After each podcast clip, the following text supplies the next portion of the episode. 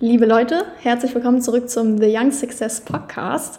Äh, wenn ihr euch erinnert, in unserer Piloten-Episode hatten wir das Thema Musik schon mal kurz angesprochen. Und zwar, dass ganz, ganz viele junge Leute sich heutzutage für eine Karriere in dem Bereich interessieren.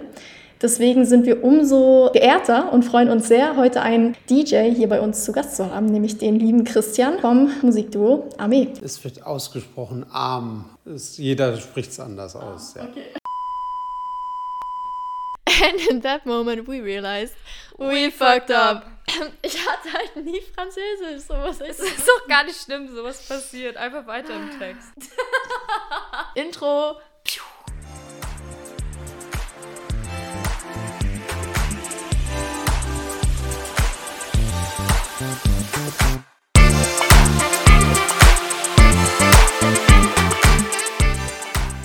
Das wäre dann auch schon meine erste Frage.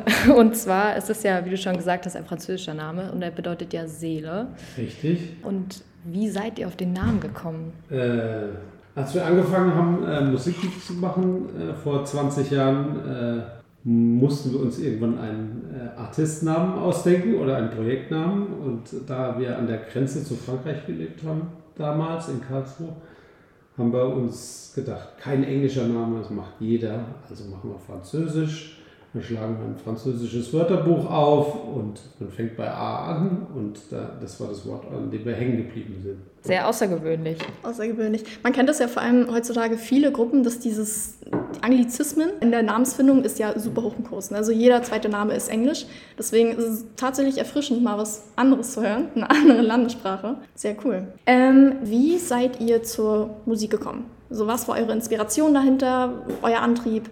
Kann man gar nicht so äh, richtig sagen. So. Es war immer ein Hobby und irgendwann war es der Beruf, so, war aber nicht so geplant. In der Musikbranche kann man, oder in der Branche, wo, wo ich jetzt arbeite, kann man schwer eine Karriere planen. Das mhm. passiert oder es, also ich bin da reingerutscht. Ich habe eigentlich auch was ganz anderes studiert und es war mein Hobby äh, und irgendwie habe ich durch Zufall eben beim Studium meinen Partner kennengelernt, äh, den Frank, die andere Hälfte von Arm. Und der hatte mich gefragt, ob ich mit die Musik mache. Irgendwann habe ich einen Plattenladen aufgemacht. Äh, ich habe schon immer aufgelegt und Platten gesammelt. Und irgendwann konnte ich nicht mehr studieren, hatte ich keine Zeit mehr. Und äh, das war, äh, wurde zum Beruf. Aber geplant war das nicht. Du gerade erwähnt hattest, ähm, was hast du studiert? Ich habe ganz langweilig Mathematik und äh, Umwelttechnik studiert. Ingenieurwesen. So ganz andere Richtung quasi. Ja. Was denkst du ist die größte Hürde in der Musikbranche? Ja, also ich kann ja nicht äh, so richtig von der Hürde sprechen, weil ich keine Hürden hatte. Ich denke aber mal, dieses äh, sich Karrieren zu wünschen, ist schwer eben in dem Bereich. Musik ist nicht wirklich was, was man irgendwie ist, ein Verkauf, in der man planen kann, ob irgendwas sich verkauft. Also es ist mhm. kommerziell schwer dann gibt es sowas wie äh, künstlerische Glaubwürdigkeit. Gleichzeitig muss man, muss man ja auch Musik verkaufen. Das heißt, man muss irgendwie die Leute erreichen. Und das ist was, also ich weiß nicht, ob es Zufall ist manchmal mhm. äh, oder so. Es gibt ganz viele Leute, die haben ganz viel Talent, aber die werden nie davon leben können. So. Mhm. Die werden keine Karriere machen weil das Talent nicht das wirklich Ausschlaggebende ist, glaube ich, in der Musikbranche. Wo du das gerade ansprichst mit dem Talent, da fällt mir direkt eine Frage ein. Und zwar ist es ja, ich meine, ich sag mal, was jetzt Talent ist und was nicht und was gefällt und was nicht, ist ja relativ subjektiv. Aber aus deiner, sag ich mal, professionellen Meinung heraus, denkst du, dass die Menschen, die sich musikalisch an der Spitze befinden, also die Superstars, die Promis und so weiter, ist es in deinen Augen alles Talent oder viel, viel mehr Marketing? Ich glaube, das Talent ist nicht das Ausschlaggebende. Also, es gibt ganz viele Leute, die haben Talent und die sind an der Spitze. Es gibt aber auch ganz viele Leute, die haben kein Talent und die sind an der Spitze, aber es gibt zum Beispiel Leute, die einfach gemocht werden. Musik ist auch was sehr Subjektives. Wie messe ich das so? Mhm. Also entweder wird man gemocht oder man ist so gut, äh, dass man dadurch auch gemocht. Ich denke auch Networking spielt ja, eine ganz, ganz große Rolle. Äh, was, aber das Networking ist ja innerhalb der Industrie, würde ich sagen, äh, ist es wichtig. Und trotzdem, also ich habe das in 20 Jahren ganz oft gesehen, dass ich Leute gesehen habe, von denen ich dachte, die sind so gut, Aber die stellen sich auf eine Bühne und es interessiert keinen. Da kannst du nichts machen so. Da kommt nichts rüber, da ist, ich weiß es nicht, es gibt ja keine Verbindung zwischen dem Publikum und dem Künstler. Wie war es damals, ähm, als ihr angefangen habt, also du und Frank, habt ihr euch da teilweise vor Hürden gesehen oder dass, sag ich mal, zu der Zeit bekanntere Musiker euch gar nicht ernst genommen haben am Anfang? Also dass ihr das Gefühl hattet, euch schon erstmal beweisen zu müssen, um eure Position irgendwo zu sichern? Diese alten äh, Silberrücken, die äh, irgendwie die Jungen nicht ranlassen, die, die gibt es immer. Aber wir haben das immer lange einfach als Hobby betrachtet und haben gesagt, okay, wir machen aber was anderes. Wir wollen davon nicht finanziell abhängig sein. Äh, und ich glaube, dadurch, dass, dass wir nie darüber nachgedacht haben und kamen wir halt irgendwann an den Punkt, wo wir sagen, okay, jetzt ist Musik unser Hauptding. Dann sind wir mhm. ja auch nach Berlin gezogen haben eine eigene Plattenfirma gegründet und haben jetzt auch einen eigenen Musikvertrieb und eine eigene Künstleragentur. Und, aber das war, wie gesagt, das ist alles so ein natürlicher Prozess gewesen. Mhm. Wo du es gerade ansprichst, wenn ich so höre, was du alles machst, dann bist du ja tagtäglich sehr großem Stress ausgesetzt.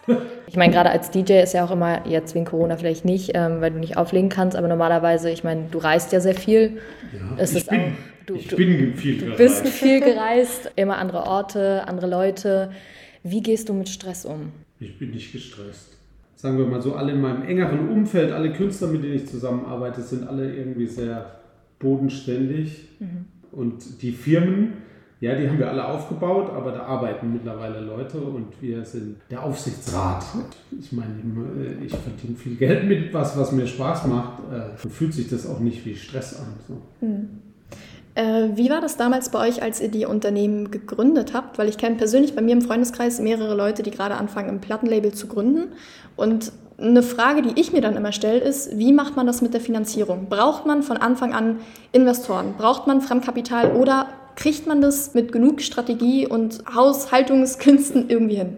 Naja, also meistens gründen ja Künstler selbst äh, Plattenlabel stecken dann ihr eigenes Geld sozusagen da rein und äh, haben wir auch gemacht am Anfang, haben klein angefangen und sind eben auch wie in, in, in, der, in der Karriere so natürlich gewachsen. Beim Label arbeiten jetzt zum Beispiel vier Leute und die können also sozusagen aus dem Income, das das Label und die Musikrechte und so abwerfen, werden diese vier Leute bezahlt. Jetzt, wir verdienen jetzt vielleicht jetzt nichts am Label, aber haben vier Arbeitsplätze geschaffen. Ist aber auch nicht also ich kenne es auch bei vielen Labels, wo, wo die halt Jahre, zehn Jahre lang da Geld reingesteckt haben. Mhm und dann irgendwann gesagt haben, nee, jetzt, also ich habe jetzt keinen Bock mehr. Äh, an dem Punkt waren wir Dank so. Das ist gut. Das ist gut. Mal ganz kurz weg von dem Label allgemein. Ähm, eine Frage, was sehr, sehr viele Leute brennend interessiert hat. Ich habe eine kleine Umfrage gestartet du hast einige Fans. Woher holst du deine Inspiration, wenn du neue Tracks machst, wieder kreativ bist? Wie soll man sowas erklären? Weiß ich nicht, vielleicht hast, du, vielleicht hast du ein Idol, ja, vielleicht hast du eine, eine Muse oder irgendwas. Idol. Ich beschäftige mich mit Sachen, die mich interessieren. Ich lese viel, sammle ein bisschen Kunst, bin ein bisschen Kunst interessiert, höre viel Musik. Viel Musik, die nichts mit, mit der Musik zu tun hat, die wir machen, mhm. sozusagen. Um am Wochenende dann wieder Lust zu haben, die Clubmusik zu hören. Mhm. Weil so, also wenn man wenn das so die ganze Zeit so geht, dann verliert man die Lust und vielleicht auch die Inspiration. Und mal ist man auch weniger inspiriert und dann ist man wieder mehr interessiert, aber so Pausen und von, von dem Ganzen, die helfen natürlich, dass man nicht den Spaß daran mhm. verliert. So. Was ist denn für dich die Musikrichtung, die dich abschalten lässt? Also deine persönliche Lieblingsmusikrichtung? Musik, die mir gefällt. ah, ist, hast du da ein Genre, kein, oder? Nein, ich bin kein Freund von, von Kategorien okay. oder Genren. Das kann mhm. alles Mögliche sein. Jazz, Dub, elektronische, Ambient-Musik, egal. Klassische Musik gibt es auch interessant. Ich, ich gehe sehr gerne ins Theater gerade so im modernen Theater kann man sehr viel Inspiration. Ja. Ihr habt 2018 euer erstes Studioalbum Dreamhouse veröffentlicht. Was war das für ein Gefühl, das erste Mal die Leistung wirklich öffentlich zu stellen und zugänglich zu machen, nicht nur für, sage ich mal, konstruktive Kritik, sondern vielleicht auch Leute, die die Musik gar nicht mögen und sich damit auseinanderzusetzen mit der Meinung anderer im Internet zu eurer Musik? Dann müsste ich dir ja die Reaktionen lesen. Das ist auch schwer zu beantworten, die Frage. Ich versuche mich auch aus dem Internet fernzuhalten gerade auch so Kommentare oder so zu lesen. Ich vergleiche das immer mit einem Fußballer, der, der nach einem Spiel ja auch nicht die Zeitung liest, was der äh, Journalist darüber geschrieben hat. Der Fußballer kann, glaube ich, am besten einschätzen, ob er schlecht oder gut war und ob er es besser machen muss beim nächsten Mal und was dann so andere sagen. Man muss selbst damit zufrieden sein. Wenn wir, es hat ja auch lange gedauert, deswegen müssen wir ja dann auch irgendwann zufrieden gewesen sein. Aber ganz oft ist es dann auch so, wenn man Musik macht oder, also ich glaube, einem Künstler oder so geht es auch ähnlich. Wenn das Kunstwerk fertig ist, ist es auch irgendwo weg. Ist es aus, aus dir selbst raus und äh, du bist, bist schon beim nächsten sozusagen. Und dann beschäftigt sich die Öffentlichkeit auf einmal mit dem Werk, an dem du drei Jahre davor gearbeitet hast mhm. oder über einen längeren Zeitraum. Sind das Aber, die Zeitspannen, ja, die, die in der Musik herrschen? Also bei der Musik, die wir machen, nicht unbedingt. Wir brauchen aber schon immer lange für Sachen mhm. gebraucht, wenn wir vielleicht zu, keine Ahnung, perfektionistisch veranlagt sind. Äh, Kennen wir. Vorletzte Folge gegenüber Perfektionismus. Und, äh, deswegen dauert alles so lange. Also auch selbst wenn es nur ein halbes Jahr wäre.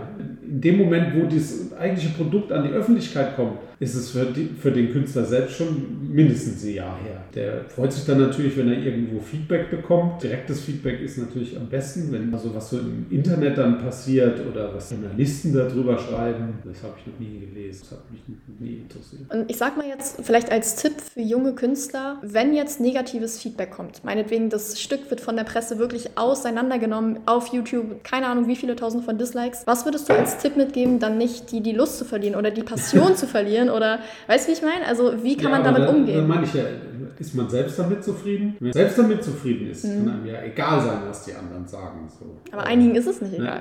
Ja, ja. Dann ist man aber äh, zu empfindlich vielleicht für das Ganze. Das mhm. ist, es gibt auch also ich kenne ganz viele Weggefährten, die ganz tolle Musik gemacht haben, aber eben aus dem Grund, nie irgendwas veröffentlicht haben, weil die das hm. würden das nie an die Öffentlichkeit geben, eben weil sie sich nicht der Kritik aussetzen wollen. Ich sage auch immer gern, die, die Leute, die sich beschweren, die hört man immer. Die Leute, die was gut finden, die hört man nicht. Die kaufen das Produkt mhm. und die mhm. finden es gut. Aber kriegt man jetzt nicht so direkt ja. mit im Internet, in Chatforen. Das war schon von Anfang an so. Es waren immer nur die Hater, die sozusagen was schreiben und eine Diskussion losdrehen. Genau, wenn man dann auf YouTube geht und irgendwie 1000 Likes hat und mhm. zwei Dislikes, ja, sind mir, sind mir zwei Dislikes ja auch egal sozusagen. Genau, egal. Ja wie hart die jetzt sind oder mhm. wie, wie, die Kritik lautet. Und natürlich, da hat ein Kritiker ja auch ein Recht, was nicht gut zu finden. Das heißt aber immer noch nicht, dass es gut oder schlecht ist. Er findet es mhm. dann nicht gut. Ist mir egal. Wenn ich jetzt letztendlich äh, nur noch Musik machen würde, die sich gar nicht verkauft und die gar, oder wir gar kein Publikum haben. Das ist ein Problem. Das ist ein Problem. Dann, ja. Ja. dann müsste man sich einen anderen äh, Beruf setzen. Aber mhm. mit diesen schlechten Bad Vibes so in Foren und so. Bei uns in der Musikszene gab es sehr lange ein wichtiges wichtiges Forum, das hieß Resident Advisor. Das ist also heute ist die wichtigste Webseite für elektronische Musik. Die machen ah. heute ganz viel Ticketverkauf. Die hatten aber ganz lange auch ein Forum, mhm. wo über alles Mögliche gesprochen wurde. So wie ich das jetzt rausgehört habe, ist auf jeden Fall eine starke Persönlichkeit sehr wichtig und ähm, auf jeden Fall auch mit Leidenschaft dabei ist. Würdest du trotzdem noch mal auf einen Satz heruntergebrochen, vielleicht einen Tipp jungen, jungen Musikern mit auf den Weg geben, wenn die jetzt am Anfang ihrer Karriere stehen? Mensch, hätte mir da, damals jemand das Versucht gesagt. niemandem zu gefallen, würde ich sagen. Das ist ein super Tipp für alle ja. Lebensbereiche, glaube ich. Ja. Also du musst dir nur selbst gefallen. Wenn du versuchst, irgendjemandem zu gefallen, dann verbiegst du dich irgendwie. Dann bist du nicht mehr real. Authentisch. Authentisch. Okay. Und äh, also das, was ich vorhin gesagt habe, das Geheimnis bei uns war, dass wir uns lange nicht abhängig davon gemacht mhm. haben, mhm. von der Musik. So. Hätten wir uns vielleicht abhängig, hätten wir vielleicht andere Entscheidungen getroffen? Ich habe tatsächlich noch mal eine Frage. Ich könnte wetten, das interessiert ganz viele junge Musiker. Ihr seid ja aus einem Grund nach Berlin gegangen. Und ähm, wo würdest du sagen, sind hier in Berlin die Hotspots zum Networken für junge Musiker, um irgendwie zu versuchen, ins Netzwerk reinzukommen, Connections zu knüpfen, Leute kennenzulernen wie Producer oder wo nee, sind so. Die, äh, Im Moment sind die nirgendwo. Ja, okay. Wenn wir das so außen vor lassen. Das sieht ganz schlecht aus. Also das Schwierige ist, man, man kann auf keinen Fall nach Berlin ziehen und denkt, man kann eine Karriere machen als Musiker. Als etablierter Musiker kann man sehr gerne nach Berlin kommen, weil dann legt man sich sozusagen ins gemachte Bett. Aber Berlin als Sprungbrett zu nehmen, ist ganz schlecht, so, weil das ist ein Haifischbecken hier. Ich lege auf der ganzen Welt auf und alle wollen nach Berlin. Mhm. Hast du zu den jungen Rappern in der Szene Kontakt? Apache oder Nemo oder. Äh, Habe ich gar nicht. Aber wen ich ganz toll finde, ist die heißt Haiti. Mhm. Und Trettmann heißt der, mit dem sie immer Musik zusammen macht. Aber Ah, auch Oh, so wow. Das ist sehr cool. Ja, Mhm. also Jan Huren habe ich zum Beispiel mal kennengelernt. Der Trettmann, den finde ich auf jeden Fall auch gut. Ich auch. Kenne ich auch sehr viele. Ja, Berlin ist auf jeden Fall, macht's, macht's den jungen Leuten nicht einfach. Ich habe ganz oft gesehen, dass irgendwelche talentierte Leute nach Berlin gezogen sind und dann nach fünf Jahren total ausgebrannt wieder irgendwie Mhm. in die Heimat und machen was ganz anderes. heute. Das ist sehr, sehr interessant, weil ich habe es bis jetzt immer genau andersrum gelesen. Ich auch. Also von Meinung gelesen, Mhm. da sind wir wieder bei Meinung. ähm, und finde es gerade wirklich extrem Ja, interessant, dass du genau das Gegenteil sagst. Ich glaube, wir wären auch schon damit am Ende. Alles klar, Leute, wir machen ganz äh, entspannt unser Outro, wie wir es immer machen. Es hat uns sehr, sehr gefreut, dass ihr alle eingeschaltet habt. Vielen, vielen Dank an dich, Christian, dass du Bitte, die, bitte. die Zeit genommen hast. War sehr informativ. Und äh, bis zum nächsten Mal. Bye! Ciao! Super! Vielen, vielen Dank. jetzt- Mega. Kein Problem, jetzt Stopp drücken.